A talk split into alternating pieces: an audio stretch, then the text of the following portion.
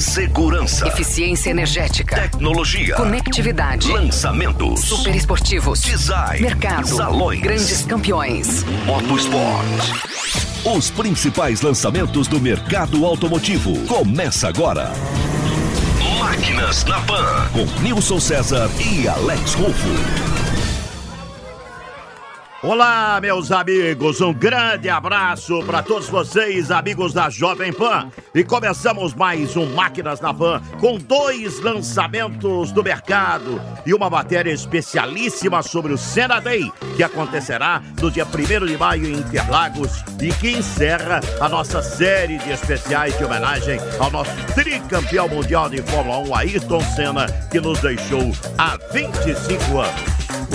Máquinas Pan. They say we're shallow, maybe they're right.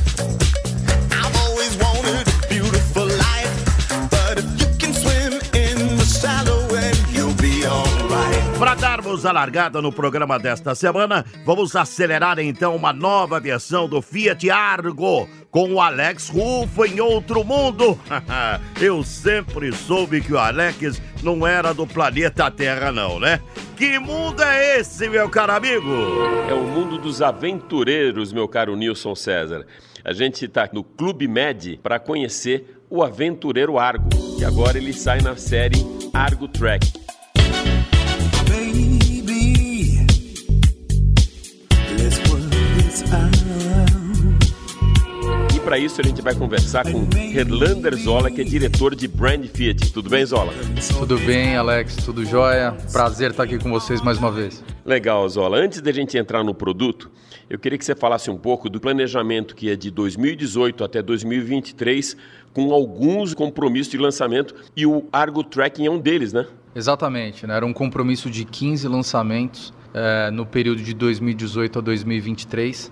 No ano passado nós já fizemos o lançamento da Toro Ranch e nesse ano estamos cumprindo aqui o, o segundo né, com o lançamento do Argo Tracking, que é um carro que chega né, para cobrir, eu diria, uma lacuna que a gente tem no portfólio do Argo, para aqueles consumidores que buscam, né, num hatch compacto, um carro com um lifestyle mais aventureiro, um estilo diferenciado e evidentemente combinam isso com um aspecto funcional também importante, um carro preparado para aventuras aí de final de semana. Zola, você falou de renovação do portfólio, que ela começou em 2016 e com uma nova cara da Fiat. Que cara é essa? Olha, essa renovação começou em 2016 com, com o lançamento do Mob, eh, na sequência tivemos Toro, Argo, Cronos, Ducato. É, o público já tem oportunidade de ver hoje nas ruas uma nova Fiat, uma nova cara que é marcada por um design diferenciado, que é marcada por mais tecnologia, que é marcada por mais qualidade. O nível né, dos nossos produtos evoluiu muito ao longo, desse, ao longo desses anos. Os níveis de satisfação que a gente observa hoje com os nossos produtos já refletem isso. E como que você consegue inserir esse consumidor com uma experiência digital? Olha, o, a experiência de compra do, do, do cliente né, mudou muito. O consumidor que hoje está buscando um automóvel, ele tem um nível de informação muito diferente daquele que ele tinha tempos atrás. Né? Hoje, o acesso à informação, o mundo digital dá a ele muita comodidade para comparar produtos, para buscar informações técnicas, para buscar qualquer tipo de informação que ele tem interesse em obter a respeito eh, de qualquer automóvel. E ter a oportunidade de, no ponto de venda, completar essa experiência, talvez trazendo boa parte daquilo que ele já pesquisou dentro do ambiente digital para a experiência de compra, é algo muito interessante.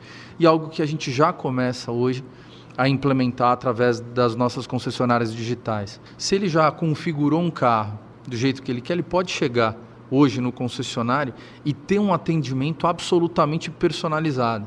Ele traz essa experiência toda para o momento da compra, para a experiência de compra.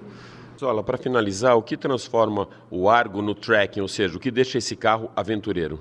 Um é o aspecto visual, é, que permite a ele uma caracterização clara né, de carro aventureiro, com barras longitudinais no teto, com um teto preto, né, um teto escurecido, bicolor, com molduras nas caixas de roda, com rodas diferenciadas, escurecidas, enfim, toda uma caracterização própria para que aqueles que veem o Argo Tracking no exterior claramente já enxergam uma versão mais aventureira.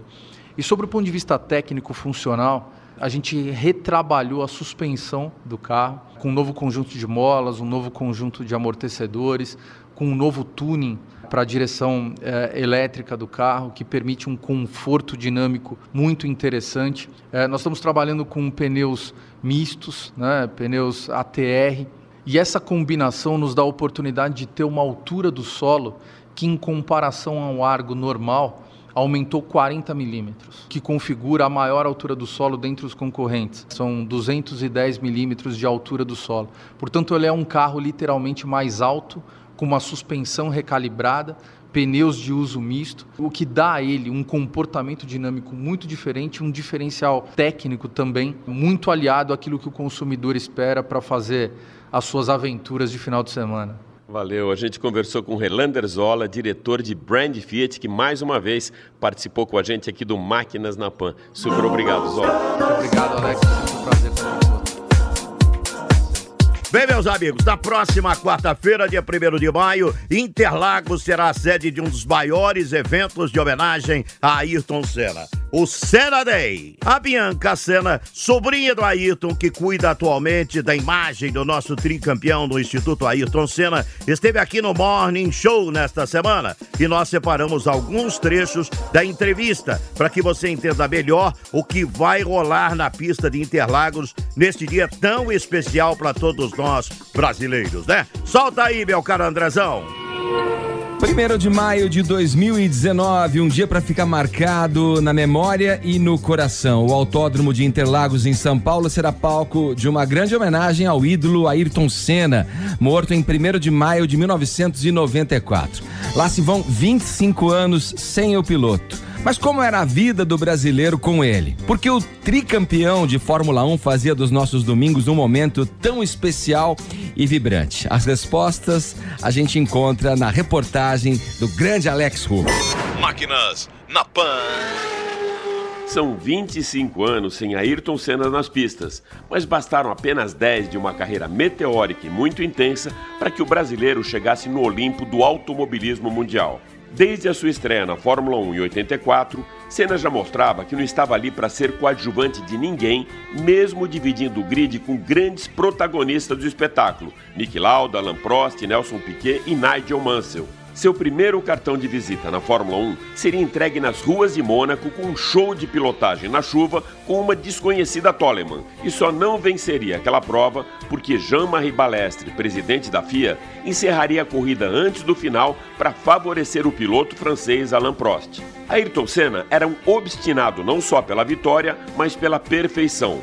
Venceu 41 corridas, subiu 80 vezes ao pódio, cravou 65 pole positions e conquistou três títulos mundiais em 88, 90 e 91 tirava o nosso sono nas madrugadas dos GPs do Japão e da Austrália e nos acordava mais cedo naquelas inesquecíveis manhãs de domingo. Com o maior carro da história da Fórmula 1, levava no seu cockpit 200 milhões de brasileiros para disputarem junto com ele a freada com Alain Prost no GP do Japão em 1990, para dificultar a vida de Nelson Piquet em 86 na Hungria e para segurar o Leão Nigel Mansell nas ruas de Mônaco em 92, quando o brasileiro chegou à sua quinta vitória nas ruas do Principado para se igualar a Graham Hill e no ano seguinte para ser coroado como rei de Mônaco com seis vitórias no quintal do Príncipe Ranier. Indiscutivelmente o piloto mais rápido de todos os tempos, teria na sua carreira a mesma velocidade meteórica de grandes ídolos do passado. Foi assim com os oito anos de Beatles que revolucionaram a música pop de 62 a 1970, James Dean, que em menos de um ano revolucionou o estilo de uma geração, e Elvis Presley, que também no auge de sua carreira deixou os palcos. Mas seria apenas esse efeito James Dean responsável para que Ayrton Senna recebesse pela revista Autosport inglesa o título de melhor piloto de todos os tempos? Nada disso. Antes mesmo do nosso tricampeão mundial deixar as pistas, a Fórmula 1 assistia à invasão de um verdadeiro exército de jornalistas brasileiros para a maior cobertura já vista na história de um piloto. Éramos 21 das mais diversas mídias de imprensa do Brasil presentes em todas as provas do calendário. Por que então esse efeito, essa comoção tão grande? O que levava tanta gente a se identificar tanto com aquela imagem do capacete amarelo, que até hoje é reconhecido globalmente como o maior símbolo de motorsports do planeta? Vamos lá, o brasileiro não cultua o esporte, cultua o super-herói. E Ayrton Senna era um super-herói que derrotava seus adversários em uma pista de corrida utilizando superpoderes de sua pilotagem. Com a capa de super-herói, salvou o piloto Eric Comar durante os treinos para o GP da Bélgica em 92 e sem ela, venceu pela primeira vez o GP do Brasil em 91 com apenas a quinta marcha, submetido a um esforço físico sobrenatural para cruzar a linha de chegada em primeiro. Com o dedo apontado para cima, atribuiu a Deus a sua primeira vitória em Interlagos, desafiando a dor à frente de sua torcida. Sem forças, precisou de ajuda para sair do carro e depois para erguer a taça de campeão no pódio. Naquele momento, o super-herói mostrava para os seus fãs a sua fragilidade como ser humano e que, como qualquer brasileiro, precisaria lutar muito para atingir os seus objetivos. Levantou literalmente a bandeira brasileira nas suas conquistas e, junto com ela, a esperança de um povo carente por conquistas que se identificava com Ayrton Senna nos momentos mágicos daquelas manhãs de Racing domingo. driver Ayrton Senna has been killed in the San Marino Grand Prix. セナなくして今の日本のこの F1 の人気はなかったんじゃないかとそう思います。 So many things have gone through my mind. I am a professional, I have a responsibility, and I'm, a, I'm also a human being. And the values I have in my life are stronger than any other people's desire to influence those values and to destroy those values. Tive uma vida muito boa. Mas tudo isso que eu consegui foi através de dedicação, perseverança é, e muito desejo de atingir os meus objetivos. Muito desejo de vitória. Vitória na vida, não vitória como piloto. Uau, que legado, hein, meus amigos? Para falar sobre o tio e o Senna Day Festival 2019, tá aqui com a gente Bianca Senna, que é diretora de branding do Instituto Ayrton Senna, uma das maiores organizações não governamentais do Brasil. Bianca, obrigado por estar com a gente nessa manhã especial, viu? Obrigada a vocês por me receberem aqui. Olha só, vamos por onde a gente começa, né? Tanta coisa, vendo essa matéria do Rufo. Aliás, Rufo vai acompanhar a gente também nesse papo. Nada melhor do que um conhecedor do assunto e da carreira do Ayrton Senna em Rufo para estar com a gente nesse momento. Obrigado, É, viu? Privilégio participar de tudo isso e estar aqui com vocês também, meu amigo. Vamos lá. Quais são as atividades que, que vão acontecer, que vocês vão oferecer pro público, pro amante, né, do Ayrton Senna, né, Bianca? O que que vai ter nesse Senna Day Festival? Então, nossa ideia foi tentar reviver o que a gente vivia nos domingos de manhã, né? Aquela, aquele momento em família, aquele momento é, de antecipação, aquele momento de emoção e de felicidade. Então, a gente quis recriar isso através de um evento no dia 1 de maio, que é o dia do acidente, porque a gente no Instituto, a gente acredita que a gente tem que comemorar o legado. Porque o Ayrton não tá aqui com a gente hoje, mas ele tá através das crianças, dos jovens, ele tá no coração de muita gente e ele tá nos valores que a gente tem que ter na vida para poder se desenvolver, né? É um evento para família mesmo, então é para levar criança, para levar adolescente, é para levar adulto, para levar velhinho. E é um grande festival de esporte, de música e de motor, que são as três coisas que o Ayrton mais gostava, né? Sim. Então a gente começa com corrida e caminhada no autódromo. Então quem não teve ainda a oportunidade de poder dar uma volta aonde os carros passam, vão poder fazer isso. Agora, normalmente a gente tem uma corrida que chama Ayrton Senna Racing Day, mas que daí é só corrida, dessa vez a gente incluiu caminhada também. É, vamos ter uma corridinha do Seninha também, que daí é para as crianças, crianças. de 3 a 12 anos, distâncias menores, né? E a gente vai ter ao longo do dia vários eventos dentro do mesmo evento. Então a gente vai estar tendo baterias de kart no kartódromo, vai estar tendo um treino da categoria cadete. Então a gente vai fazer uma corrida especial, vai dar prêmio para quem ganhar Sim. essa corrida, né, por conta do Senna Day. Vamos ter um endurance também com eh, celebridades, artistas e pilotos. Depois a gente vai começar com o DJ. Depois entra uma série de, de homenagens ao Ayrton, que a gente vai permeando, então, os, né, as facetas do Ayrton, tanto do ponto de vista piloto, ídolo eh, e homem. E aí a gente vão- vai ter várias surpresas ao longo desse, né, desse percurso até às 6 horas da tarde. E os ingressos? É. Os ingressos compra pela ticketsforfun.com.br, são vários tipos de ingresso, então para quem quer correr e caminhar, tem um tipo de ingresso que ganha kit, né, de camiseta, boné, e também tem o kit arena, É a partir das 10 ou do dia todo? é das 9 Bianca? até às 6 da tarde. Das 9 da manhã às 6 Isso. da tarde em Interlagos. Em Interlagos. Autódromo de Interlagos em São Paulo, como disse a Bianca, a partir das 9 da manhã, seguindo com uma programação variada até às 6 horas da tarde, É, né? Eu acabei esquecendo de falar que vai ter uma exposição, e esse ano vai ser uma exposição com itens é, originais inéditos, que a gente nunca teve, mas também a gente fez uma junção com itens dos próprios fãs, que eles Ah, têm bacana. coisas originais, e a gente fez uma curadoria, então vai ser uma grande exposição com coisas tanto dos fãs quanto nossas. Vai ser bem legal. Vai ser uma festona. Obrigado, viu, Bianca? É um prazer ter você aqui com a gente, viu? Obrigada a vocês. Legal, gente. Então, Cena Day, dia 1 de maio, quarta-feira. E você, Nilson, tem alguma coisa pra contar do Ayrton, pra falar do nosso tricampeão? Eu convivi é, praticamente a carreira toda do Ayrton dentro da Fórmula 1, né? E até o dia da sua morte, no dia 1 de maio, em Imola, lá na Itália. É um. Não dá pra você qualificar. Essa história de ficar. é, vamos lá, comparar época, o Schumacher de uma época, Fangio de outra época, Ayrton de outra época. Mas eu já tenho uma opinião eh, muito formada a respeito disso, né? Eh, Independente de época, o Ayrton foi o melhor piloto do mundo de, so- de todos os tempos. Não dá pra comparar o Ayrton com nenhum outro piloto. Eu vou contar uma historinha rápida aqui. A Jovem Pan transmitia a Fórmula 1 com o nosso barão, com Wilson Fittipaldi, e o comentarista era o Domingos Piedade. E eu conheci o Domingos Piedade no ano de 1986. Foi o primeiro ano que eu comecei a transmitir as corridas de Fórmula 1. E o Piedade me deu uma lição logo assim no primeiro jantar, segundo jantar daquele grande prêmio da Espanha, lá em Jerez de la Fronteira. Ele falou: olha, tá surgindo um extraterrestre, né? Tem aí um monte de piloto, mas tem o extraterrestre. E o extraterrestre vai se chamar Ayrton Senna da Silva. Ele profetizou isso em 1986, porque o Ayrton ganhou seu primeiro título do mundo em 1988 com a McLaren. Então, é, desde aquela conversa em Jerez de la Fronteira, na Espanha, não esqueça essa conversa, foi num jantar, estava também o nosso querido e saudoso Reale Júnior, o Domingos Piedade, um jornalista português, ele era ligado com o pessoal da Mercedes. Ele me deu essa aula, falou: olha, esse rapaz que está surgindo é um extraterrestre. Esse não é um piloto comum, ele é de outro planeta. E realmente eu defino Ayrton Senna como um piloto de outro planeta. Máquinas na Pan. Agora nós vamos do circuito de Interlagos direto pro campo de provas de Tatuí para testarmos a nova versão do SUV Premium da Ford. Que carro é esse, meu caro Alex?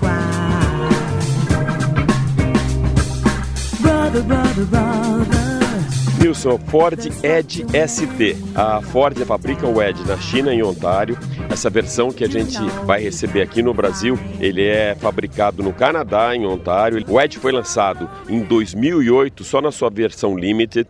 Aí depois, em 2016, na versão Titanium. E hoje ele recebe um upgrade bem mais esportivo, que é essa versão ST. Você sabe, Nilson, que a tendência hoje do mercado são SUVs e crossovers. Praticamente ocupam 30% do nosso mercado. Então, para isso, a gente está aqui em Tatuí para conversar com Daniel Camargo, que é o gerente de engenharia veicular. De tudo bem, Daniel? Tudo bom. Conta pra gente aí esses principais atributos desse upgrade esportivo aí que é o ST. Dentro da nossa pirâmide de performance da Ford, o ST ele subentende que você vai ter uma diferenciação de performance. Então, o ST tem que entregar essa, essa, essa diferenciação de performance. No caso, ele entrega através de um motor biturbo de 335 cavalos de potência e 530 Nm de torque. Então, ele entrega toda essa, entrega muito mais potência e torque do que o motor convencional da versão titânio. Então, os números 0 a 100 melhoraram 1.8 segundos em relação à versão anterior. É um carro que entrega muito mais performance e também tem uma suspensão calibrada para ser mais esportivo. Como que vocês conseguiram criar esse equilíbrio da esportividade com SUV, que é um carro aí que tem um ambiente muito mais de família? Então, falando da esportividade, é, se você, a gente tem um Sport Mode, a gente conta com esse Sport Mode no carro, então o, o motorista ele aciona o Sport Mode e quando ele faz isso, a calibração tanto do, do, do volante, do, dos pedais, da, da, o mapeamento do motor muda, ele entra num mapeamento mais esportivo, o, som do, do, do, do, veículo muda, então você tem mais ruído de motor para te passar toda aquela esportividade quando você aciona o Sport Mode. Quando você está na direção sem o Sport Mode, é um carro quieto, é um carro refinado, é um carro que ele isola você do, do mundo. Ele tem é, vidros laterais laminados, por exemplo, que vai te dar um isolamento lateral do carro no, no, nos vidros laterais do motorista e do passageiro dianteiro. Ele tem um vidro acústico na frente também no para-brisas. Então, ele te isola do mundo quando você quer ficar isolado do mundo. Ele conta com o sistema de entretenimento que quem tiver os, os filhos que estão no banco traseiro conta com duas telas que vão poder colocar. Dá para ligar um Xbox se você quiser no, no carro. Dá para você é, parear o seu celular para colocar vídeos direto na tela. Então, conta com o sistema de treinamento, conta com um som premium da Ford, que é o B&O, né, que é um sistema conhecido mundialmente. Então, assim, ele tem tantos atributos esportivos, quando você demanda, e quando você demanda de conforto, ele também te dá conforto interno, te dá é, espaço de porta-mala, volume de porta-mala, espaço interno para os ocupantes traseiros e dianteiros. Então você tem toda a comodidade de um carro que, que quando você não quer usar para esportividade, você tem toda essa comodidade no mesmo carro. Que atributos de tecnologia você tem embarcados no carro pró-segurança? Bom, ele conta com um sistema de que a gente está chamando de copiloto 360. Por quê? Porque você tem sensores laterais, é, sensores, câmeras, câmera de ré, sensores frontais, câmera frontal. Então ele te dá uma visão realmente os sensores têm uma visão 360 do carro, então por isso o nome Copiloto 360. É, a gente conta com alguns, é, alguns, alguns equipamentos são novos em relação à versão que a gente oferecia. Então, por exemplo, ele já contava com um sistema de permanência em faixa que te avisava quando você chegava próximo à faixa e até corrigia o veículo para você, aplicava uma correção na, na direção para te manter na faixa. Hoje, além desse sistema, a gente conta com um sistema que te mantém na faixa, centralizado na faixa e evite que você vá na, na faixa em, em si. Então, te dá mais segurança para você dirigir. Então, é uma evolução do sistema isso é um sistema muito bacana e tá, vai, vai entrar, você a gente vai ver muito mais carros com esse sistema e a Ford está sendo pioneira é, com essa aplicação nesse sistema aqui no, aqui no Brasil. A gente conversou com o Daniel Camargo, gerente de engenharia veicular da Ford, que esteve com a gente aqui no Máquinas na Pan. Super obrigado, Daniel. Muito obrigado, eu que agradeço. Nilson, o pré-lançamento do Ford Edge ST aconteceu no Salão do Automóvel de São Paulo do ano passado. Ele já está à venda hoje nas concessionárias, ele está sendo lançado no mercado por 299 mil reais e ele concorre com o BMW X-Drive, com o Jaguar F-Pace Pure, com o GLC Sport da Mercedes, com o Audi Q5 Ambition e também com o Jeep Grand Cherokee Limited. Máquinas na Pan.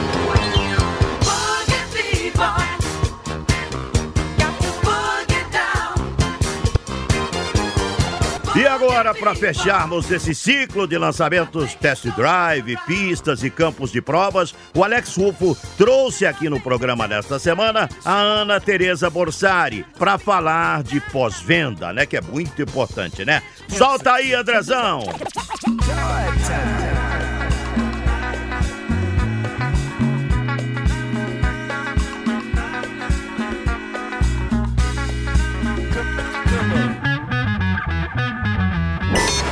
Máquinas na Pan.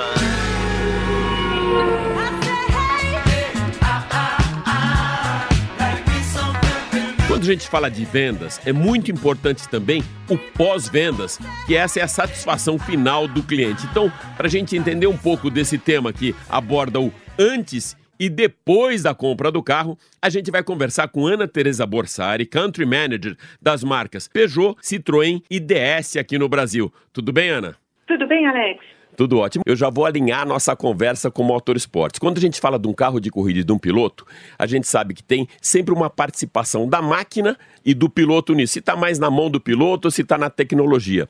Quando a gente fala de vendas, o que exatamente está dentro dessa fidelização? A venda, ou seja, o trabalho de vocês e o pós-venda da concessionária. Como que você coloca esse equilíbrio, Ana? Eu diria que a experiência do cliente de uma forma geral, hoje, a partir do momento que nós, consumidores, entramos em uma loja, entramos num showroom, o que nos interessa é a experiência que a gente vai conseguir entregar para esse cliente de ponta a ponta. Então, o trabalho que nós fizemos foi um trabalho de encantamento do consumidor, do momento em que ele entra nas nossas lojas até o momento que ele sai com seu carro reparado na oficina. Essa é a nossa obsessão e os resultados que a gente vem obtendo são resultados que demonstram que esse é o único caminho para a fidelização e para a conquista de novos clientes no futuro. Ah, legal. A gente está na era de transformação digital e de grandes viradas, né? Explica pra gente o que é esse Virada Brasil. O Virada Virada Brasil é um, um grande planejamento, um plano estratégico de reconquista de mercado de forma sustentável, perene e embasado no encantamento do cliente brasileiro. Essa é a minha obsessão, você já me conhece uh, há alguns anos, e uh, é um plano estratégico, portanto, é um plano de médio prazo, muito consistente, onde eu falo que os nossos eixos prioritários são a coerência, a coerência no posicionamento de cada uma das nossas marcas e na entrega que a gente quer dar de excelência no atendimento aos nossos clientes e rigor na execução do nosso plano. E esse, essa novidade que a gente está trazendo para o mercado, num grande plano de expansão da rede de concessionárias, é mais uma etapa do plano Virada Brasil. Qual o tamanho da rede hoje e qual é essa expansão, Ana? Queremos chegar a 245 ainda este ano. Ou seja, nosso plano é num curto espaço de tempo, ainda em 2019, crescer 30% o número de concessionárias.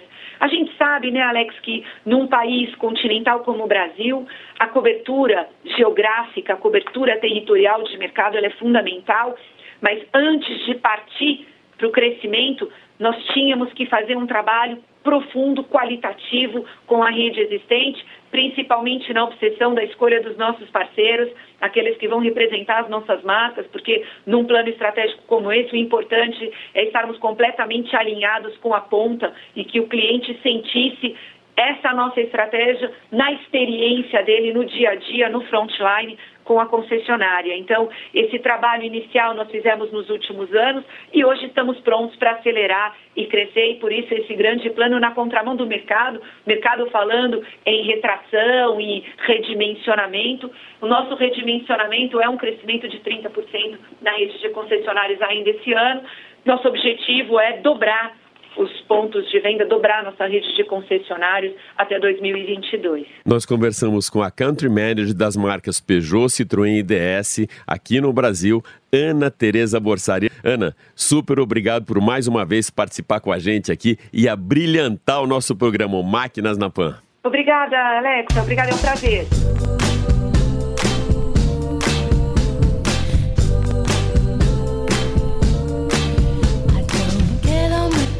Muito bem, ponto final em mais um Máquinas da Pan pra você. Olha, legal, hein, rapaz? Esse programa é, é muito bacana, cada vez melhor. O Alex Rufo trazendo matérias especialíssimas, né? E eu tenho certeza que você gostou. Sabe por quê? Porque o Máquinas da Pan foi bom demais. Um abraço, gente!